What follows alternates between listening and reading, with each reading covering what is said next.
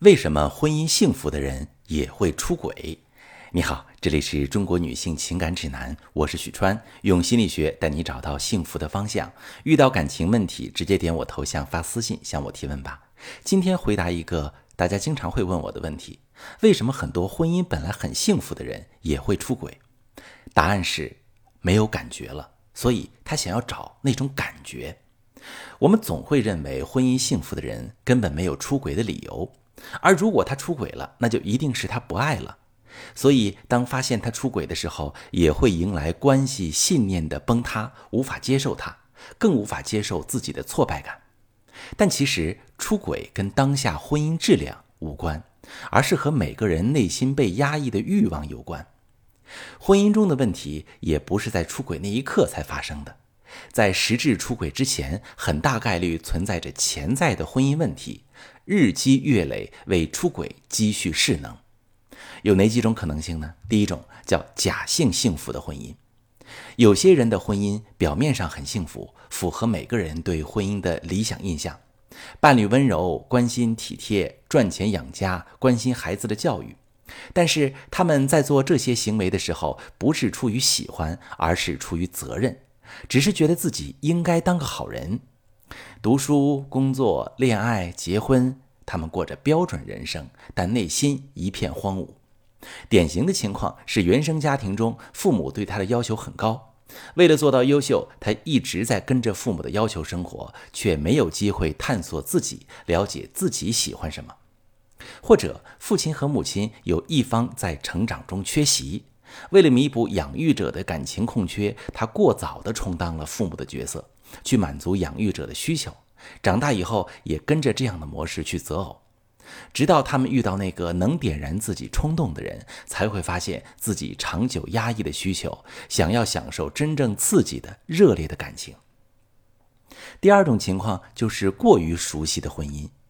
一个反认知的事实是，两个人的关系越是融合，破裂的可能性反而越大，因为夫妻两个人太过爱着对方，熟悉对方。毫无保留地交流过自己从小到大的一切故事，自己一切好的、坏的，甚至阴暗的想法，未来就会丧失新鲜感的刺激。他们成为了世界上另一个自己，也能完全确认对方不会离开自己。过度的安全感带来的是刺激感的消亡。当爱情失去刺激，也就失去了吸引力。在半年到一年之后，两个人就完全不想碰对方。两个人就会完全不想碰对方，或者想要去寻找不同的刺激了。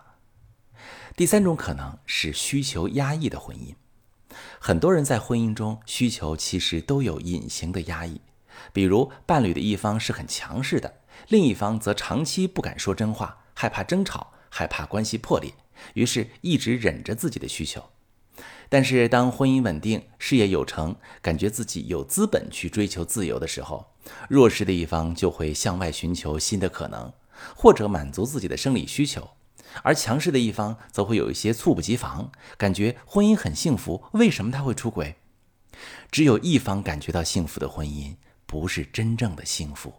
只有当两个人都有共同感受，能让爱流动起来的婚姻，才是足够的稳定。清醒地看待出轨本身，拆开关系堡垒，是为了更清醒地判断自己和对方的真实状态。这并不代表出轨应该被原谅。出轨就像婚姻的病症，有些人一直忍着生病的身体，拖到最后互相折磨；有的人忍无可忍，直接毁灭关系；也有些人会以此为契机，探究自己在感情中的真实需求，并且愿意和对方一起重生。出轨的问题处理很难，因为它涉及到伴侣背叛对你造成的伤害，伴侣和第三者的分离、感情修复、婚姻中存在的长期问题的处理等等。当你想要走上修复婚姻的路时，这条路一定不好走。如果你并不是特别爱他，或者真的离不了婚，我不建议你和出轨的伴侣继续过下去。但如果你还心有不舍，还放不下，还不想离婚，一定要有耐心，做好准备，寻求专业的帮助，做对的事。